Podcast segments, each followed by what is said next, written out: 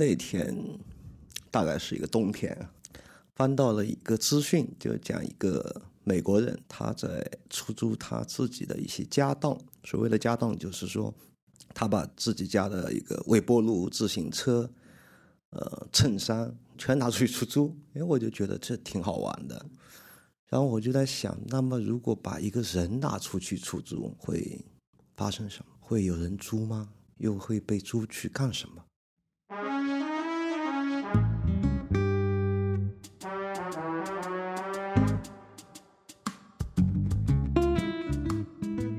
好，欢迎收听故事 FM，我是艾哲，一个收集故事的人。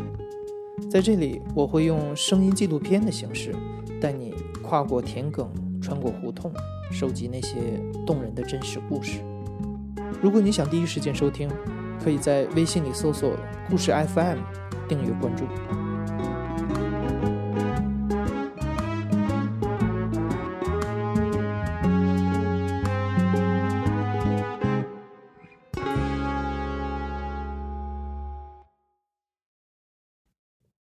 我叫六回，呃，八零后。现在我的职业是做出租自己的工作。我本来的工作是做记者工作，我做了大概七七八年吧，在杂志社当记者。那天大概是一个冬天，呃，我就看我们那个杂志嘛，杂志叫《明日快一周》，翻到了一个资讯，就讲一个。美国人他在出租他自己的一些家当，所谓的家当就是说，他把自己家的一个微波炉、自行车、呃衬衫 全拿出去出租。哎，我就觉得这挺好玩的。然后我就在想，那么如果把一个人拿出去出租，会发生什么？会有人租吗？又会被租去干什么？所以我觉得可以开设一个专栏，因为我觉得这个写出来应该很有意思。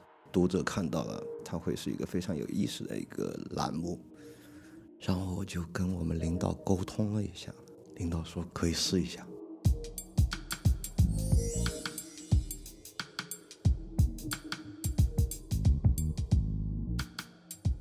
因为我是一个记者嘛，别人就会信任我，因为你至少不是一个坏人。然后我把我的电话号码也刊登出来。然后我接到一个电话。有一个人说要租我去他的酒吧里边当店长，因为他是一个小酒吧的一个老板，我就挺高兴。我说行啊，可以啊，就约定了时间。我就说我会准时出现，然后就就敲定了这一单出租。我那个时候报价是定了一个按时收费，几十块钱吧，一个小时。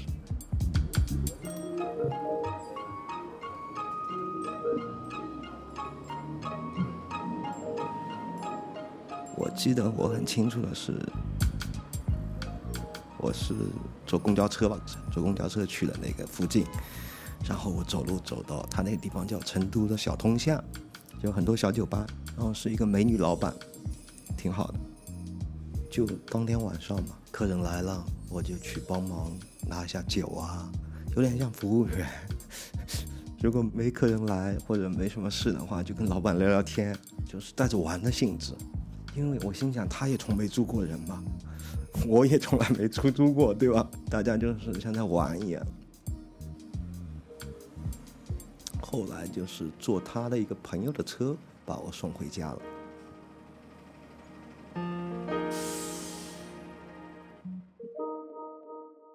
印象中，我觉得有一件事情挺有意思，就是去一个人的家里边。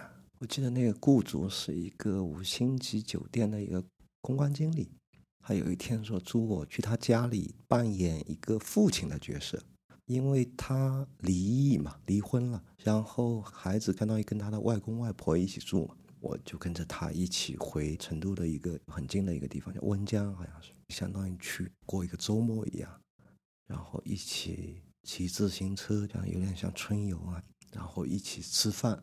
而且我我记得我好像跟他爸爸喝了点白酒，刚好那段时间我又挺喜欢喝点小酒，哎，就喝着喝着很开心嘛。我估计可能有一段时间没有这样开心了，我显然我不是那个小孩的父亲，只能是叔叔嘛。但有点感觉，就相当于好像一家三口去女方的那个那家一样，就过了这样一个周末。我觉得就就比较温馨，就感觉我真的是在这个家庭的一员一样。哎，我就觉得挺有意思。然后那个小女孩会叫我六回叔叔啊什么来着，她不可能叫我爸爸嘛，对吧？但你感觉会很很美好，就这种出租，它它很有意思。就是你会觉得租我的人他的想象力很丰富，你没去做的时候你是不知道会发生什么，那你只有去体会了，再加上你把写出来的时候，它整个事情就不一样。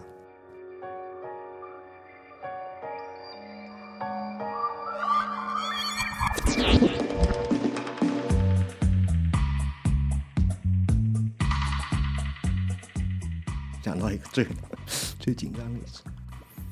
那个是二零一二年的时候，有个人租我去打乒乓球，我觉得这事情很有意思啊，写出来肯定很好玩嘛，我特别兴奋。但是在打电话里边的时候，他的声音有点猥琐，一个男的，哎，我就开始就有点紧张了。我心想这这是什么人？然后就约好那天见面，就像网友见面一样嘛，就在一个地方碰头。他是一个中年人，在银行上班的。我们先去吃饭，吃晚饭，然后我我说那我去那个什么体育馆什么的打乒乓球吧。他说他要去洗浴中心，我说我干嘛要去洗浴中心啊？哇，我就就搞不懂了哈，这啥意思啊？他说那个地方那个休息的地方是可以打乒乓球。他说我说行行，那就去。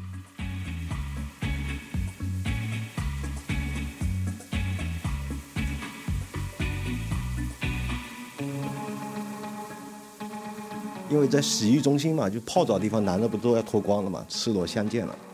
因为很久没有看到男的裸体那种感觉哈，啊，就我也要脱光，哎呀，就就就有点不好意思，尴尬。嗯，然后冲了一下，泡了一下，什么桑拿啥啥啥，然后我们就去休息室嘛，就是嗯，真的可以打乒乓球，就打嘛，打乒乓球。然后我们两个人就躺在那个休息的地方，有一个躺椅一样，可以躺在那。他说话说的是忽然拿手啊，不知道怎么就碰到我这个胳膊了，我当时就鸡皮疙瘩都起来了，我就觉得他是不是对我有啥想法？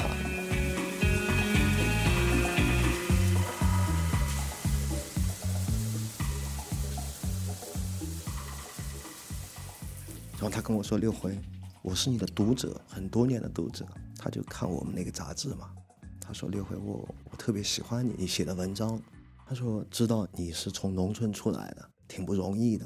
如果你需要什么帮助，让我跟他说。他要给我介绍女朋友，就相当于是他是一个想帮助我的人，一个大哥一样的一个人，一个读者。哎，我那个时候我才知道。然后他跟我解释为什么是在这个浴室，因为他知道我是个记者嘛，他又是从事金融行业，他怕我暗访他。”他可能怕那个有录音设备吧，因为脱光了，你身体上没有什么暗访的什么东西哈，设备啊什么。知道之后，我就放松了嘛，原来是这样一回事。然后两个人就哈哈大笑。我说我还以为你是对我有啥想法就之类的，然后就特别开心嘛。他后来还真帮我介绍女朋友啥的。他说有什么要买房啊什么，有些不懂可以问他嘛。反正他就是一个很善良的、很朴实的一个读者。呃，你这个专栏啊，当时运行的怎么样？然后运行了多久？运行了，嗯，半年吧。有一个领导好像不太喜欢这个栏目，好像就把它给停掉了。我也没办法，我就是一个记者，就决定不了一个栏目的命运。反正我记得是有点沮丧，因为好像是你一直。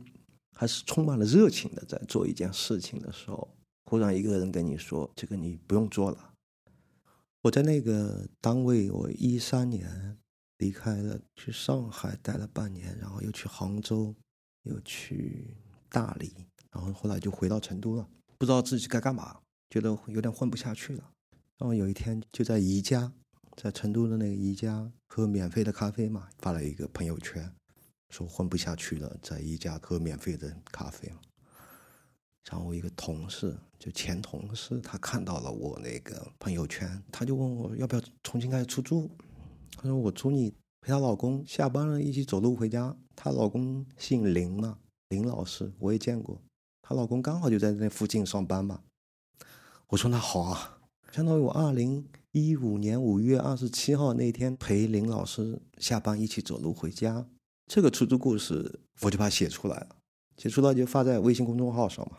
没想到火了，就很多人很喜欢看，觉得很有意思，然后就全世界的人都来租我了。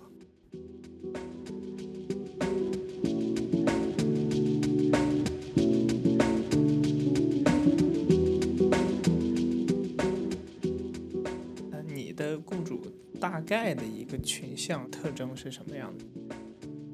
主要是女性，因为可能是跟我是男性有关系吧。年龄是从大到小都有，比如说高中生、大学生、公司白领，或者说一个妈妈的那个年龄，就是各种各样的人都有。最老的好像也就那个大叔吧，四十左右还是多少？说实话，成都本地的猪我很少了，都是外地的，就是有北上广或者是国外的。有些外地的来成都了，比如说他刚好来成都了，刚好要租我，我就会带他去那个人民公园嘛，因为那个地方首先又好找，另外一个就是它是一个景点一样的，你能感受成都嘛，喝个盖碗茶，室外喝茶又比较舒服。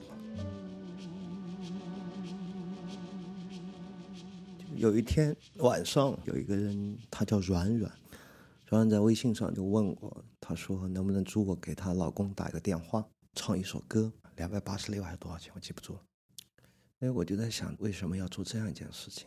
她好像是跟她老公好像吵架还是怎么着了，希望我来转达一句话一样的，类似于比如说，嗯、我爱你啊之类的哈，原话我记不住了。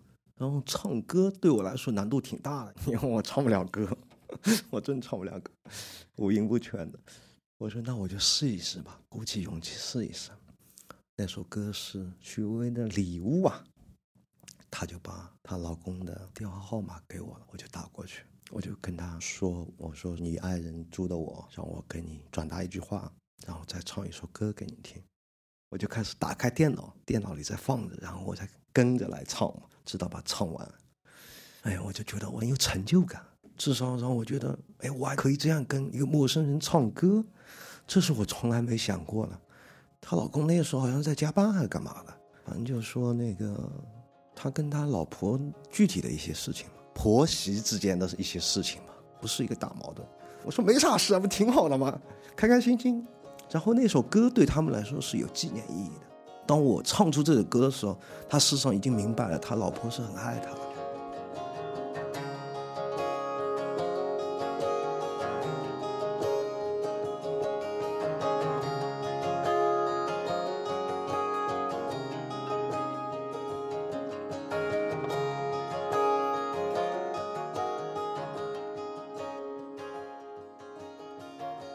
事实上，在初中的时候会遇到各种各样的一些可做可不做的很多事情，要做出一个道德判断。有一天晚上，我在酒吧跟朋友在喝酒，有一个女孩加我微信，她说：“刘辉，我想租你做一件事情。”我就问她做什么事情，她对我说：“她说她想租我睡觉。”嗯，我说那个怎么睡？哦，我忘了哈，我可能没这么问。我说什么意思？她说。他想抱着我睡，他喜欢有人抱着他睡觉。我说那就抱着吧？他说对的，就是抱着。然后他要求是裸睡还是什么来着？就是两个人裸体抱着。我好像就答应了。他好像是付了两千六百六十六还是多少钱啊？我忘了，具体数字忘了，反正就两三千嘛。那天我可能喝多了。哦，我那天晚上回去还把机票都买了。第二天我就后悔了，我就开始在想怎么办？我不能去啊，这个去了就不对了，因为出租这个事情就色情化了。虽然说出租可以做各种各样的事情，但我对自己的要求是有所为有所不为嘛。做人肯定是有一些基本的一个规则的。我就觉得这个事情肯定是不对的。我开始想象各种细节。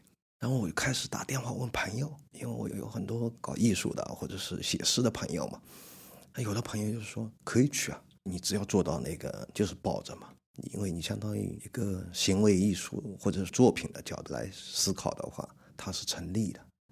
关键是什么呢？关键是那个女孩的想法很单纯，她只是想睡一个好觉，因为她有那个肌肤饥渴症，然后她的工作是一个兼职的一个性工作者。我还是很犹豫，我还是觉得不能去，然后我就把钱退给他了。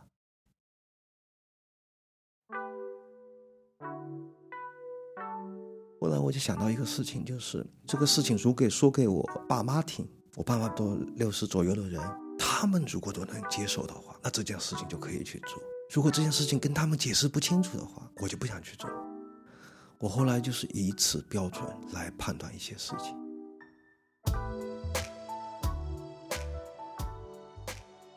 因为有些人对出租的想象，他永远停留在一个陪吃、陪喝、陪聊啊、陪睡啊什么，他会想的简化，很简单，而且他容易鄙视这件事情。他觉得我操，你他妈出租，你不就是骗吃骗喝吗？我希望我来创立出租这个标准，就是出租自己啊，出租一个人到底是怎么回事？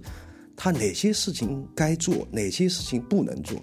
在出租的时候，又会遇到一些各种各样的情况，应该怎么处理？我希望我能做一个这方面的一个参考吧，让大家知道啊，出租原来是这样的，不是那样的。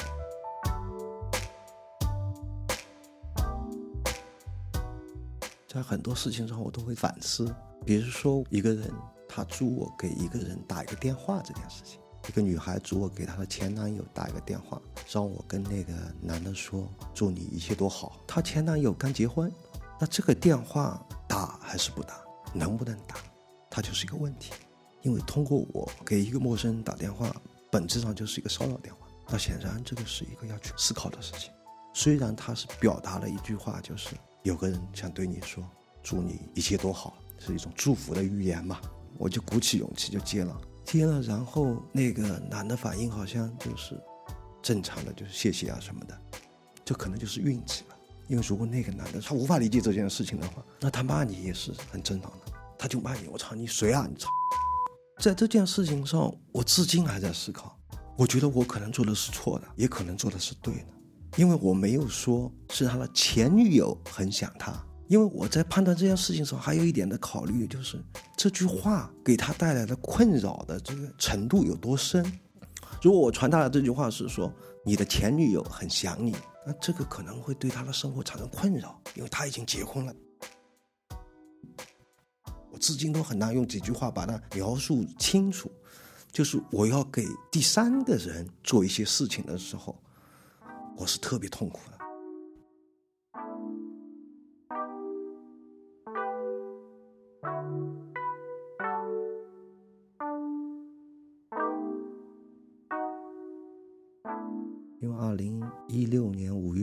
差不多我独立出租了一周年嘛，就即将一周年。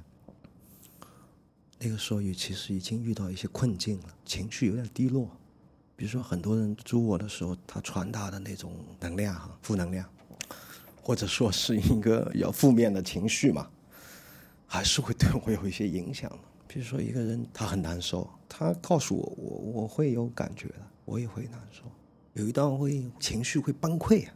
然后另外一个，因为出租它非常不稳定，今天有人租你，明天可能没人租你，后天可能没人租你，大后天可能也没人租你，甚至有可能一个星期都没有一分钱收入，那会让人很焦虑啊。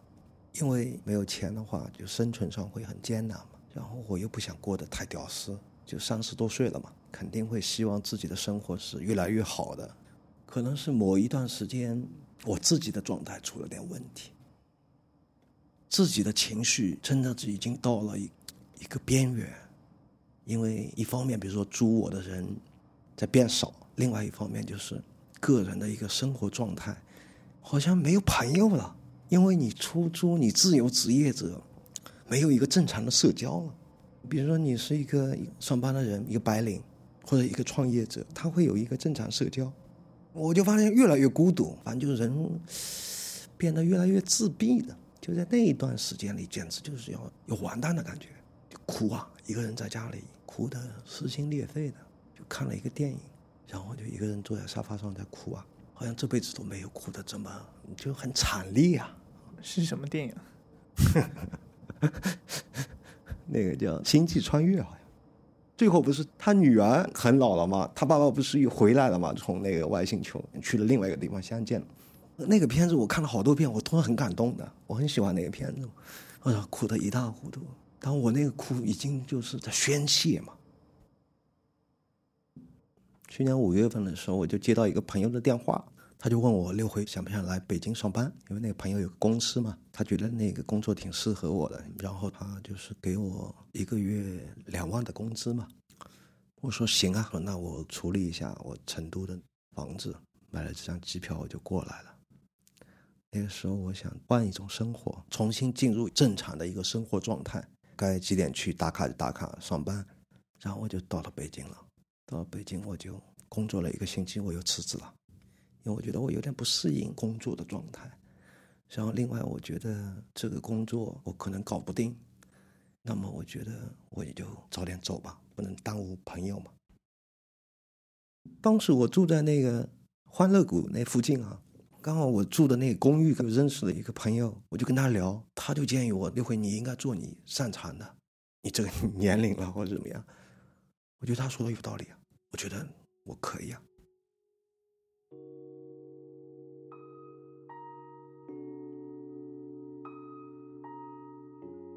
因为选择了这件事情，其实我内心很清楚，它本身就是不稳定的，不稳定也是这件事情的魅力之一吧。在出租的时候，我也会学习嘛，也要去学习怎么不被一个人的情绪所影响。这件事情对我来说改变最大的就是我找到了成就感吧。我觉得我在做一件独一无二的事情，它永远有焦虑，但我又充满了期待，因为它事实上每一次都会给我带来希望。比如说我写了一篇文章，我说我想想高兴，我很渴望那种高兴的事。有一个女孩，她就在微信上跟我说：“她说刘辉，我想祝你高兴。”我的第一反应是什么？我忘了，我就会有点惊讶。我那一瞬间就很高兴了。他付了五百多块钱，但这个价格是我报的。有时候我就觉得我可以心想事成，我想怎么样就怎么样。那意味着什么呢？意味着最简单的一个道理就是说，你的付出，你所做的事情，只要你好好做下去，一切都是有回报的，或者说永远会有人支持你。只要你真的想做一些事情的话，不管这件事情看起来有多么艰难，或者说多么不靠谱，你是可以活下去的。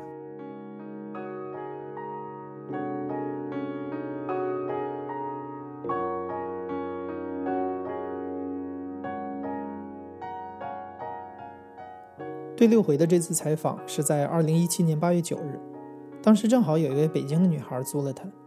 这位女孩让六回陪她吃了一顿饭，用了两个多小时，总共支付了四千七百六十八块钱，包含机票。六回的微信公众号名字叫做“新出租六回”，如果你有兴趣租他，在这个公众号里有他的联系方式。